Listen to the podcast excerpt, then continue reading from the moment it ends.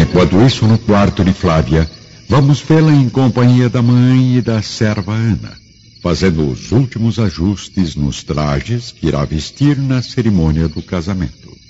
Bendito seja o Messias.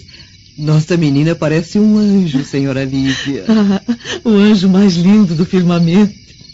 E que será muito feliz com a graça de Deus. Estou bem mesmo, mamãe. Uhum. Não consigo me acostumar a esses novos tecidos orientais.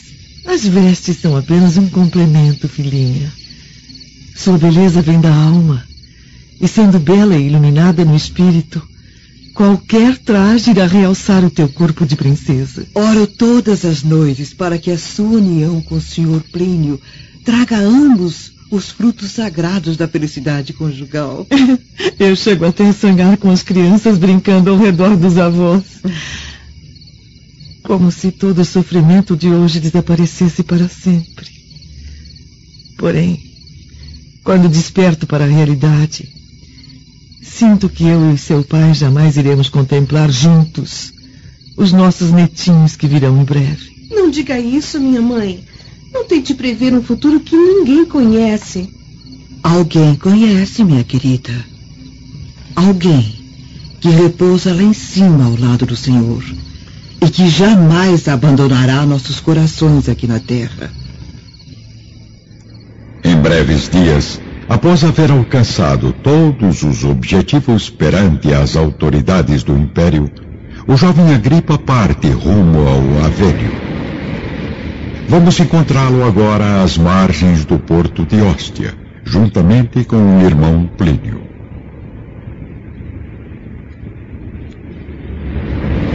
Por que não espera mais alguns dias, Agripa? Ficaria muito honrado com sua presença nas solenidades do meu casamento. Sinto muito, Plínio. Não posso adiar minha partida. Tenho compromissos militares que precisam ser resolvidos com urgência. Se quiser, posso conseguir uma autorização do senador Cornélios liberando-o dessa tarefa. Ah, obrigado, meu irmão. Mas fui eu mesmo quem solicitou ao imperador Cláudio as atribuições militares no Avênia. Mas você irá ausentar-se de Roma por vários anos. Pense bem no que vai fazer. Eu já pensei o bastante, Plínio. Não posso mais viver em companhia da desilusão. Seja feliz ao lado da mulher que ama, meu irmão. E quanto a você? Me promete que será feliz? Tentarei ser feliz ao lado de mim mesmo. E pretendo voltar assim que realizar o meu sonho. Que os deuses iluminem os seus passos, Agripa. Agripa ingressa na enorme embarcação, vestindo um imponente traje dourado de oficial romano partindo rumo a um destino marcado por anos prolongados e dolorosos, a fim de esquecer para sempre Flávia, a mulher que mais amou na vida. Os dias passam rapidamente e devemos registrar que antes do casamento de Plínio com Flávia, a jovem Aurélia, vendo-se completamente abandonada pelo homem de suas preferências e possuída pelo veneno da inveja, resolve aceitar a mão afetuosa e dedicada que Emiliano já lhe oferecia há muito tempo. Fúvia, no entanto, acompanha o sofrimento da filha, esboçando no rosto um sorriso cínico e fingido aos parentes do noivo, preferindo aguardar o futuro a fim de exercer o seu plano sinistro e vingativo. Semanas depois, a tão esperada cerimônia de casamento se realiza com discreta elegância, no palácio do Aventino. Plínio repleto de condecorações militares e títulos de honra, assim como a futura companheira, tocada de beleza indefinível e de adorável simplicidade, estão profundamente felizes, como se a harmonia perfeita entre ambos se resumisse apenas à eterna união de seus corações e de suas almas. Entre os poucos convidados que se compunham apenas de parentes e amigos mais íntimos, nota-se a presença de um homem ainda jovem, que representa uma figura destoante naquele quadro, composto principalmente por pessoas de origem romana. Seus olhos grandes e negros, impetuosos e ardentes, não hesitam em pousar sobre a bela noiva, revelando um misterioso e estranho interesse. Saul, que bom tê-lo aqui. Eu fico feliz em retornar ao meu verdadeiro lar após tantos anos viajando pelo Oriente. Venha comigo. Eu vou lhe apresentar a noiva. Não, não. Agora não, por favor. Eu creio que os dois recém-casados desejam ficar sozinhos. Eu prefiro conhecê-la em um momento mais oportuno.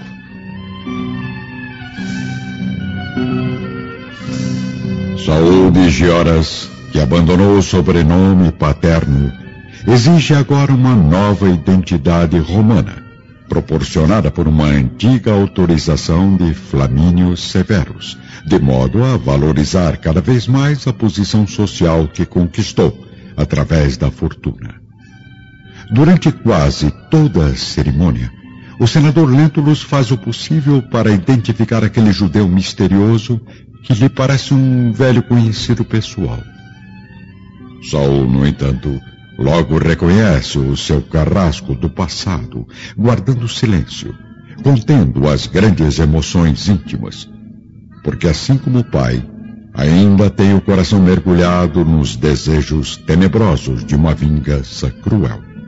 No dia seguinte, às solenidades do casamento, contrariando o esperado, Saul não retorna a Massília, onde fica a sede dos seus negócios, permanecendo na capital do império instalado no palacete da família Severus. Ali para onde já se transferiram os jovens noivos, juntamente com Calpurnia, o escravo liberto não consegue evitar o encontro com Públio Lentulus. Intrigado com o olhar ardente e a fisionomia que não lhe é estranha, o senador consegue se lembrar perfeitamente daquele pai ansioso e aflito que o procurou em Jerusalém na sua chegada à Palestina. Senhor Saul, me desculpe a curiosidade, mas eu não vou ficar tranquilo enquanto eu não lhe fizer uma pergunta. Pois não, senador. Eu prometo respondê-la se estiver dentro do meu modesto conhecimento. Já que o senhor é natural de Jerusalém, o seu pai, por acaso, não se chama André de Gioras?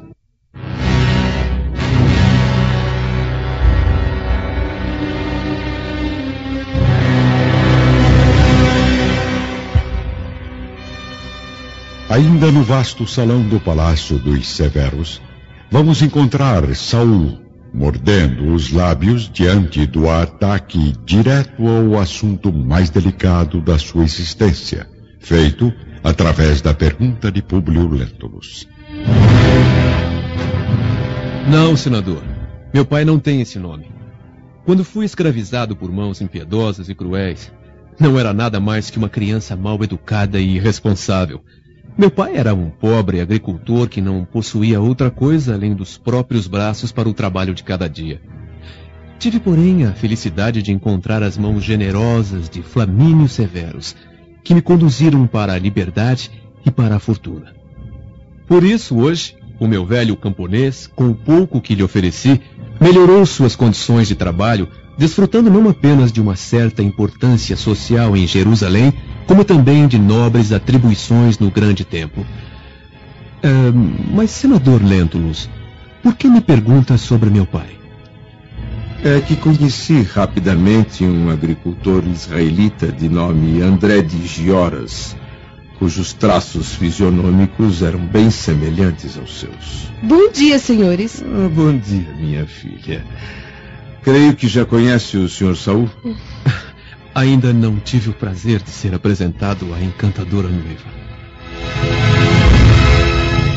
Saul não consegue deixar de transmitir no olhar uma extrema satisfação, como se o destino estivesse completamente do seu lado, aguardando apenas um momento oportuno para executar seus tenebrosos planos de vingança. Mais do que nunca, um motivo inconfessável o retém agora em Roma mesmo sabendo dos prejuízos que terá em Massília, onde numerosas operações comerciais requerem sua presença imediata. É o desejo intenso de seduzir a jovem esposa de Plínio, que o trai, cada vez mais, para o abismo de uma paixão violenta e incontrolável. Uma semana após o primeiro encontro com Flávia, vamos ver Saul, neste momento, sozinho em seu aposento particular, elevando os pensamentos mais íntimos à luz das estrelas que começam a brilhar no crepúsculo romano. No instante em que a observei naqueles trajes de noiva, senti que havia encontrado a criatura ideal dos meus sonhos mais profundos. Estou ciente de que Plínio merece todo o respeito de minha parte. No entanto, uma força maior que todo o meu sentimento de gratidão me leva, dia após dia, a desejar o amor dessa mulher a qualquer preço. Mesmo o da própria vida. Aqueles olhos formosos, repletos de mistério, a inteligência, a delicadeza, todas as qualidades físicas e espirituais de Flávia me fazem crer agora que ela é a pessoa perfeita para permanecer ao meu lado como esposa e amante.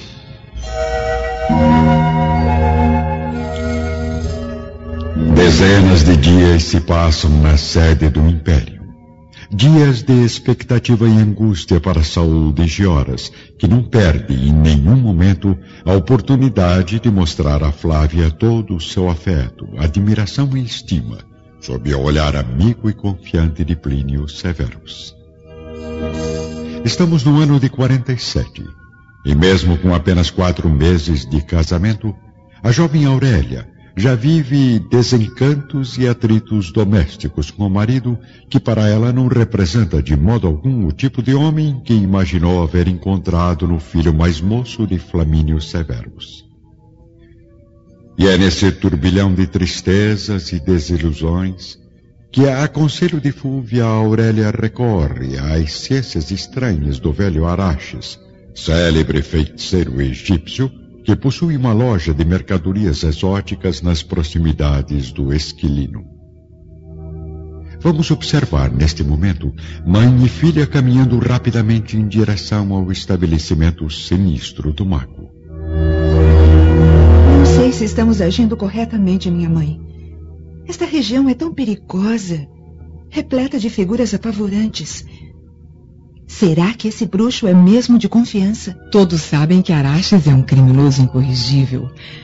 Mas o seu comércio é uma fonte inesgotável de poções amorosas e preparos milagrosos de enfermidade, de loucura, de morte.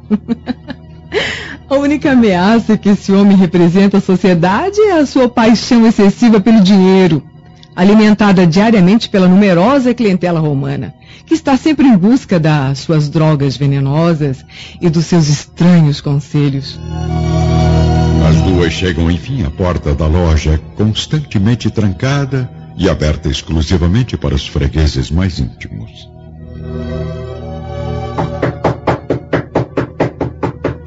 Araches, velho amigo, sou eu, Fúvia. Quem? Fúvia, esposa de Sálvio Lentulus. Boa noite, minha senhora. Vejo que trouxe a filha, como havia prometido. Entrem e fiquem à vontade.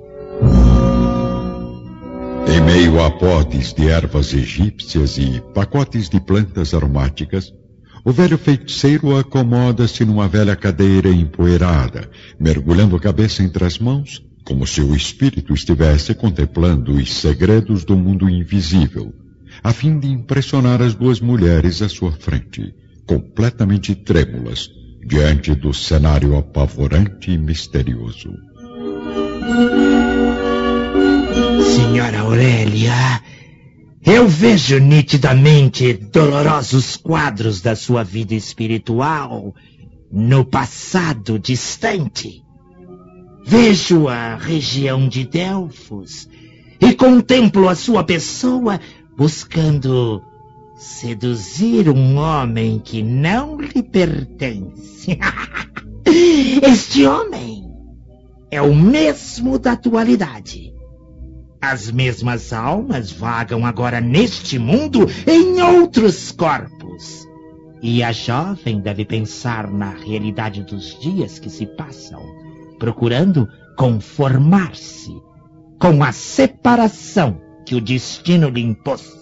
O que está querendo dizer com outras vidas e um homem que não me pertence? O que vem a ser tudo isso, feiticeiro? Exatamente, minha jovem. Nosso espírito, neste mundo, possui uma longa série de existências que nos enriquecem com o máximo de conhecimento sobre os deveres de cada vida. Ah, seja claro, Araches. Eu não consigo entender as suas palavras. Aurélia viveu em Atenas e em Delfos, numa época de profunda perversão e libidinagem. Ah, por isso, ao sentir hoje que está próxima do objeto de suas ardentes paixões passadas, acredita ter ainda as mesmas chances de satisfazer os antigos desejos violentos e vergonhosos. Ainda no ambiente sinistro da loja de Araches, A senhora deve ter muita cautela, pois se a sua paixão obsessiva acabar provocando o instinto deste homem honesto e fiel, é possível que ele venha corresponder aos seus caprichos. Contudo, procure não se entregar ao absurdo desta sedução, porque o destino uniu Plínio novamente à alma dedicada e sincera de Flávia Lentulus, e ambos viverão juntos a aspereza das provações mais amargas no futuro. Então Aurélia ainda tem alguma chance? Não se iluda, minha jovem. Colocar-se entre Flávia e o esposo seria piorar ainda mais os seus próprios martírios, porque, na verdade, aquilo que supõe ser profundo e sublime amor nada mais é que um simples desejo artificial. Um capricho de mulher pouco disposta a sacrificar os prazeres da vida pelo homem que ama, pois busca constantemente nos amantes a fonte inesgotável das suas paixões libidinosas. Feiticeiro atrevido! O que é que você quer dizer com essas palavras? Lembre-se de que posso fazer cair sobre a sua cabeça o peso da justiça imperial, jogando no cárcere e revelando à sociedade os seus segredos malditos. E por acaso a senhora não possui amantes também? Seria assim tão inocente a ponto de condenar-me de maneira tão determinada? enquanto isso, no palácio do Aventino, vemos o senador Lentulus em companhia de Calpurnia, Lívia e Saul, reunidos no vasto salão principal do edifício de mármore. Creio que ainda não conhece Saul, minha amiga. Nós já fomos apresentados por Plínio no dia do casamento. Aliás, eh, senhor Saul, é incrível, mas sua fisionomia não me é estranha. O senador Públio também teve a mesma impressão, senhora Lívia. Mas acredito sinceramente que não nos encontramos antes. Afinal, um casal tão nobre e harmonioso como os Lentulus não é assim tão fácil de ser esquecido. Saul, sempre gentil e cuidadoso com as palavras. A arte do bom discurso está em saber empregar o termo correto no lugar perfeito e principalmente na hora certa. Desculpem-me se às vezes exagero nos adjetivos. Talvez seja fruto das intermináveis horas de leitura e aprendizado que passei em companhia do nobre amigo e irmão Agripa. Ah, que saudades dele. Por onde andará agora meu pobre menino? Fique tranquila, Calpurnia. A Gripa está muito bem, exercendo com facilidade as atribuições militares no Avênio. Pelos deuses, não imagina como seria feliz em saber que meu querido Marcos também está vivo, saudável e que voltaria para casa algum dia. A pior dor de um pai é a de perder um filho para a crueldade do destino. Concorda comigo, Sr. Saul? De volta ao estabelecimento escuro e medonho do feiticeiro Araches, Cale-se, bruxo amaldiçoado! Não sabe que tem diante dos olhos a esposa de um juiz? Não me parece, pois se as duas fossem mesmo nobres matronas do Império, jamais viriam a esta casa solicitar minha ajuda para um crime. Além disso, que diriam de uma cidadã romana que ousou descer ao extremo de procurar na intimidade um mago do esquilino? Velho arrogante! Suas palavras destilam o veneno mortal das serpentes mais traiçoeiras. É verdade que muitos males tenho praticado em minha vida, mas é de conhecimento de todos que assim procedo. Jamais vesti a máscara das altas camadas sociais para ocultar a crueldade da minha existência miserável. No entanto, Espero salvar sua mocidade da trilha perversa por onde sua mãe ainda caminha neste mundo. Porque caso continue a seguir o rastro desta víbora, seu fim será a prostituição, a decadência e a mais vergonhosa das mortes na ponta de uma espada. Ao mesmo tempo, no Palácio dos Léntulos, Ainda não tive a felicidade de plantar um descendente nesta terra abençoada pelos deuses, Sr. Públio. Mas posso imaginar como deve ser a amargura de um pai que perdeu o filho para as trevas do mistério. Como já disse inúmeras vezes, não devemos abandonar as esperanças. Os deuses acompanham nossas provações e saberão o momento exato de nos trazer a alegria suprema creio que ainda irão reencontrar o jovem Marcos. Oh, meus amigos, e todo esse sofrimento irá acabar na mais plena felicidade. Um sofrimento que já dura quase 17 anos. Quase duas décadas de ansiedade e angústia. Mas como sabe que meu filho está desaparecido há tanto tempo, Sr. Saul? Através do seu genro, senador.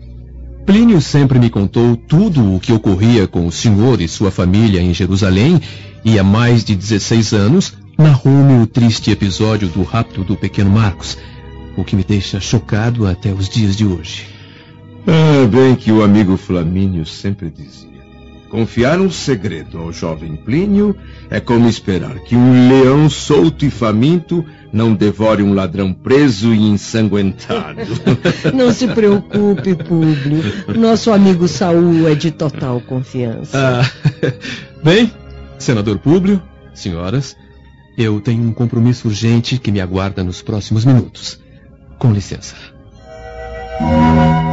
Voltando à loja do velho mago Araxes, a esposa de Salvio Lentulus ainda está perplexa, desejando revidar energicamente aos insultos do feiticeiro. Mas Aurélia, com medo de novas complicações e admitindo a culpa da mãe, conduz Fúvia pelo braço, retirando-se as duas silenciosamente sob o olhar cínico do ancião egípcio, que volta a empilhar os seus pacotes de ervas entre os numerosos vasos de produtos estranhos.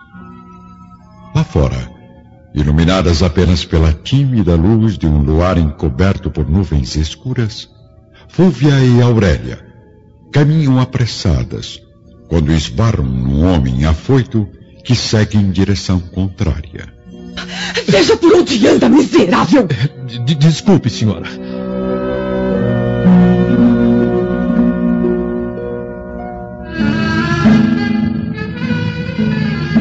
Rapaz tem o rosto parcialmente escondido por um lenço de tecido negro e segue em frente, sem ser reconhecido pelas duas que partem em direção ao centro da grande metrópole. Em poucos minutos, Saul bate à porta do velho Araxes.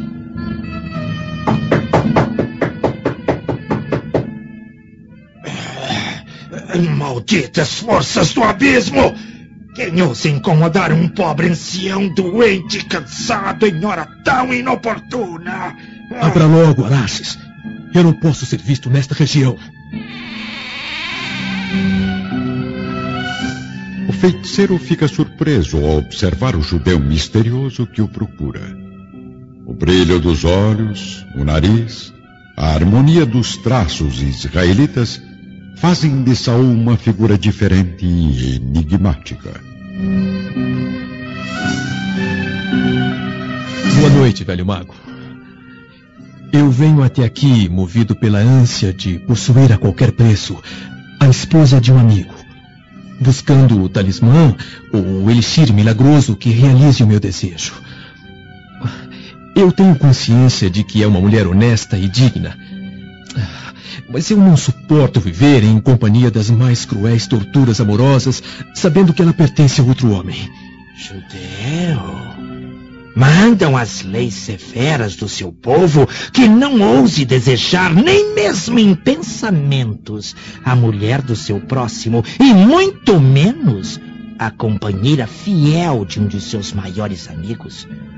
Houve tempo em que seu espírito viveu no corpo de um sacerdote de Apolo, no templo glorioso de Delfos, e perseguiu uma jovem mulher, levando-a à miséria e à morte com seus desejos nefastos e libidinosos.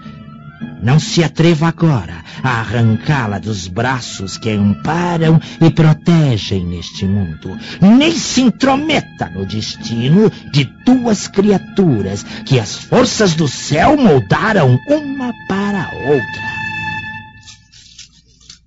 Araxes, veja, eu tenho ouro. Ah. Muito ouro. E darei o que quiser pelo valioso auxílio da sua ciência. Se conseguir para mim a simpatia e o amor dessa mulher, prometo recompensá-lo generosamente com riquezas que jamais sonhou possuir.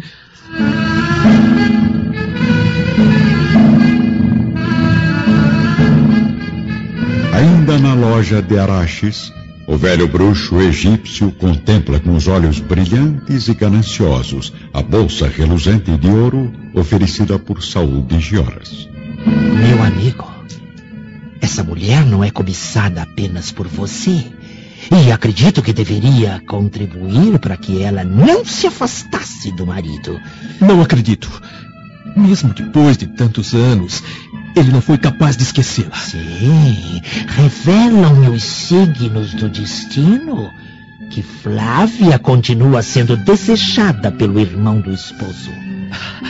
Claro. Agora compreendo a viagem precipitada de Agripa. O que considero um ato de profunda sabedoria e coragem. Araxes, mais uma vez eu lhe peço, faça qualquer coisa para trazer essa mulher aos meus braços. Hum? Eu prometo que será muito bem gratificado.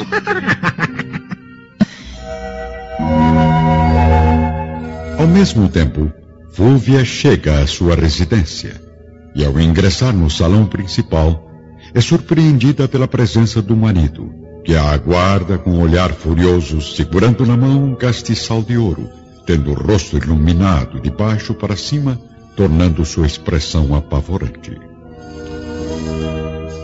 Fúvia, o que estava fazendo fora do lar a estas horas? Shhh, fale baixo, Sálvio. Assim acaba acordando os servos. E desde quando você se importa com a tranquilidade dos escravos? Responda, Fúvia. Que motivos teve para sair do palácio na escuridão da noite? Caso ainda não saiba, nossa Aurélia tem estado deprimida desde que se casou com Emiliano Lúcius. Um rapaz digno, carinhoso, mas eh, não um homem que ela sonhou ter como marido. Por isso, onde mais poderia estar uma mãe que ama a filha acima de todas as coisas, senão em sua companhia nesses momentos dolorosos que ela atravessa ultimamente? É, a Aurélia já não é mais uma criança.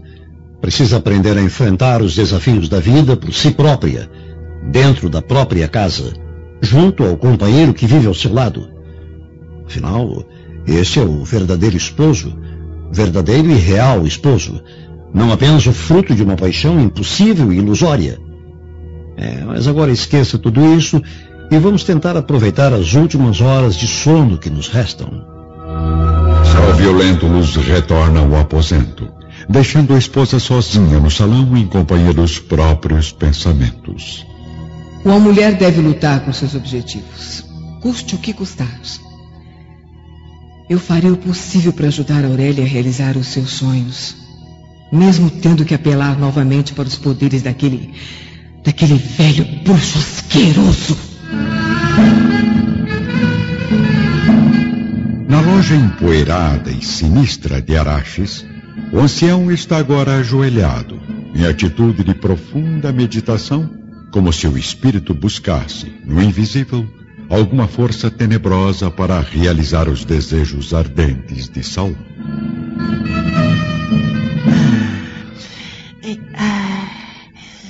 Responda logo, velho mago. Ainda tem alguma chance? Sim. Parece que haverá uma, uma oportunidade para que se aproxime da jovem cobiçada. Daqui a algum tempo. Ah, eu sabia. Tinha certeza de que nem tudo estava perdido. Dizem os signos do destino que Plínio e Flávia estão marcados para sofrer dolorosas provas daqui a alguns anos. Algo os irá separar dentro da própria casa. Mas mas eu, eu não consigo decifrar com precisão o que seja. Sei apenas que em tal ocasião, meu amigo, talvez possa tentar essa feição ardentemente desejada. Mas o que poderá acontecer para separar o casal na vida íntima? Como já lhe disse, não sei, meu jovem. Porém, o futuro mostra que tanto Plínio quanto a esposa serão obrigados a desprezar os prazeres do corpo durante essa separação. No entanto, não só o esposo, como também a companheira, poderão interferir no rumo das suas provações, contraindo uma nova dívida com com a consciência, ou resgatando nesta existência o passado doloroso de outras vidas. Saiba, judeu, que as tendências humanas são mais fortes para o mal. e é possível que os seus sonhos se realizem caso um dos dois acabe cedendo à tentação da carne. Mas quanto tempo eu deveria esperar para que isso aconteça? Há alguns anos. E será inútil tentar qualquer aproximação antes disso? Completamente inútil. Aconselho o meu jovem a retornar à Massília e cuidar dos seus negócios durante esta longa espera.